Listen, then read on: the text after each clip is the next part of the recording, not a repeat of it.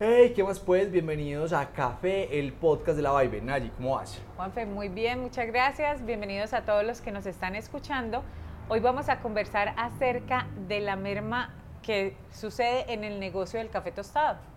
Y esta merma es súper importante tenerla en cuenta y conocer en cada etapa qué merma se dan, porque muchas personas que quieren entrar en el negocio de café tostado las desconocen y hacen mal las cuentas. Y Juanfe, no podemos pretender que, por ejemplo, si compramos 700 kilos de café pergamino seco, obtengamos 700 kilos de café tostado porque no funciona uno a uno. Entonces, precisamente ahí es donde empiezan a intervenir las mermas y quisiera que habláramos de la primera.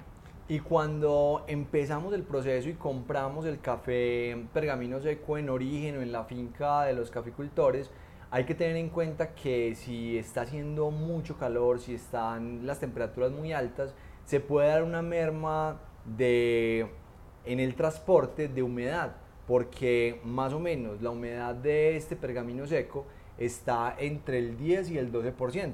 Pero si el transporte es muy largo o el periodo de almacenamiento es muy largo también, se puede perder entre el 1 y el 2% de humedad o de peso efectivo del café que tenemos almacenado y esto lo tenemos que tener en cuenta en nuestros cálculos para ese café tostado que necesitamos al final de la cadena. Perfecto, Juanfe. Entonces la primera merma es por humedad. La segunda merma que se da es por trilla. ¿Qué sucede en este proceso? Cuando tenemos el café pergamino seco, pues lo tenemos que trillar, que es quitarle esa capa externa que es el pergamino, o si tenemos un café natural, es quitarle la cereza seca para tener la almendra para poderla tostar. Entonces, dependiendo de la variedad, dependiendo de las condiciones del cultivo, dependiendo de la altura sobre el nivel del mar donde esté el café, esta merma en trilla va a ser mayor o menor.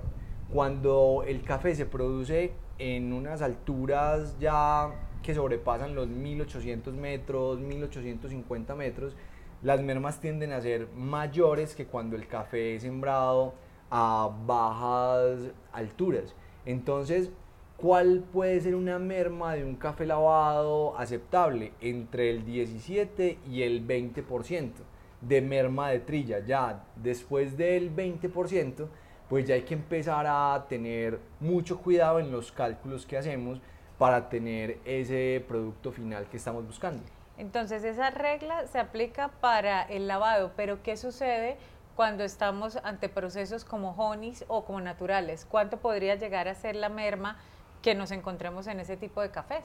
Bueno, si es un honey ya podemos llegar a una merma entre el 20 y el 30% dependiendo del tipo de honey que sea y dependiendo de la cantidad de mucílago que esté presente en el pergamino.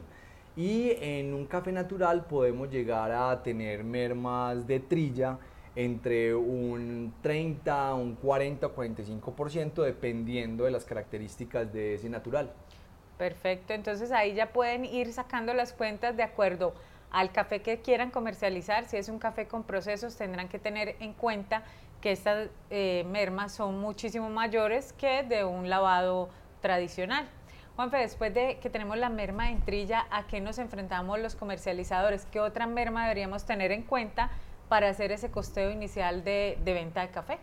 En el caso de nosotros como la Vibe, que hacemos una selección muy cuidadosa del café que les llevamos a nuestros clientes, pues le hacemos una clasificación primero en la catadora, que es una, un equipo en la trilladora que después de que el café esté trillado, se selecciona por densidad. Es un flujo de aire que va seleccionando los granos más pesados y más livianos y así va seleccionando los cafés de mejor calidad. Entonces ahí se pierden o se merma el café porque los defectos que identifica este equipo pues los va sacando del proceso.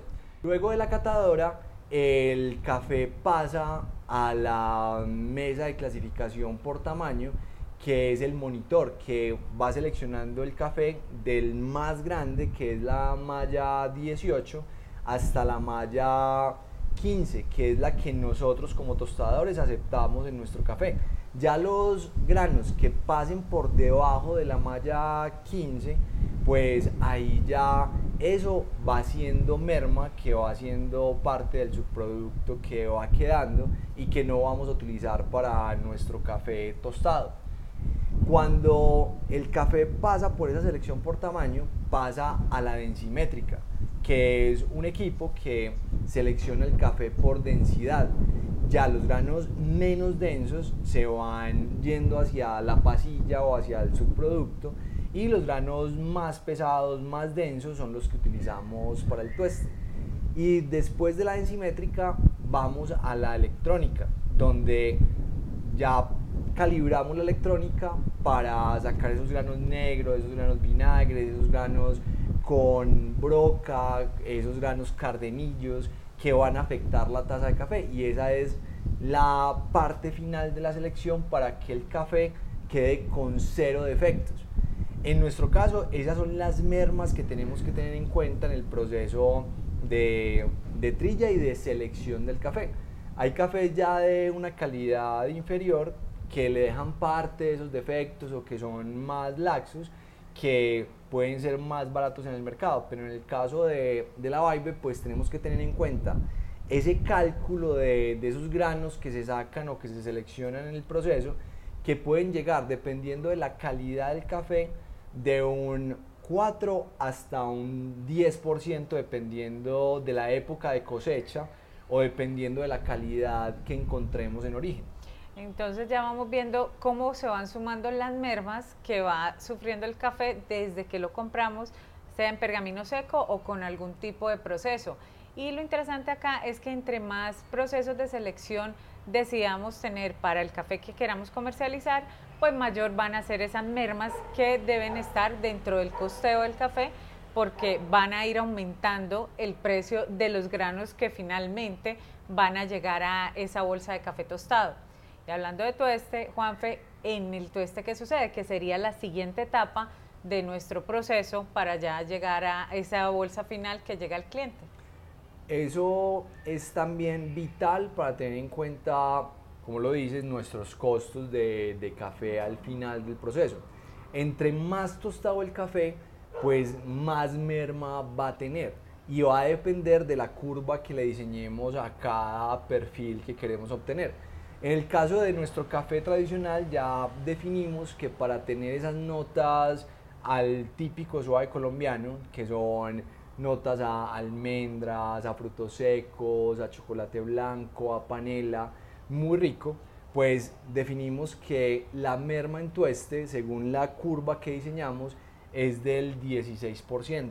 Entonces ahí le sumamos una merma adicional en tueste para llegar ya al producto final. Juanfe, y cuando uno hace la suma de todas estas mermas, eh, y lo decía yo al principio, no podemos hacer una relación uno a uno, sino más o menos cuánto estaríamos obteniendo si yo compro un café, eh, un kilogramo de café pergamino seco, al final cuánto obtengo en el tueste con base, ojo, y, y hago acá la aclaración, con base en las mermas que nosotros como empresa tenemos definidas que vamos a hacer. Puede que quienes nos estén escuchando tengan otro tipo de mermas, pero para nosotros cuánto vendría siendo, cuánto es ese producto final. En nuestro producto de café tradicional que sacamos permanentemente al, al mercado de, de, Colombia y a nuestros clientes en Estados Unidos y Canadá, pues tenemos establecido que la merma está entre el 35 y el 40%, desde que lo compramos en origen hasta que sale ya el producto terminado y tostado. ¿Y por qué no tenemos un número fijo y por qué tenemos este rango? Porque esto va a depender de la época del año, del momento de la cosecha, de los factores climáticos que se tengan en ese momento, de la calidad que estemos obteniendo en, en la trilla y de todos estos factores que hay que tenerlos en cuenta para hacer bien las cuentas y seguir siendo rentables como empresa tostadora de café. O sea que estamos hablando que por cada kilogramo de café pergamino seco pueden salir entre 600 y 650 gramos de café tostado. Y la invitación es precisamente a que revisen en sus empresas cómo están llevando estos procesos, a cuánto suma la, la merma de, sus negocios y de hecho que nos vayan contando para ir revisando qué tan cerca o qué tan lejos empezamos a estar las empresas que pues comercializamos café tostado. Y recuerden que este espacio es de ustedes, si pueden comentar haciendo preguntas, diciendo si les gustó, si no les gustó este, este episodio, si hay alguna persona que ustedes sepan que está interesado en el negocio de café tostado, pues envíenle este episodio porque sé que les va a servir muchísimo. Y pasen la voz y pues esperamos que les haya servido para que ustedes eleven sus habilidades y aceleren los resultados en sus empresas cafeteras. Bueno, que tengan un excelente día y por supuesto muy felices cafés. Chao.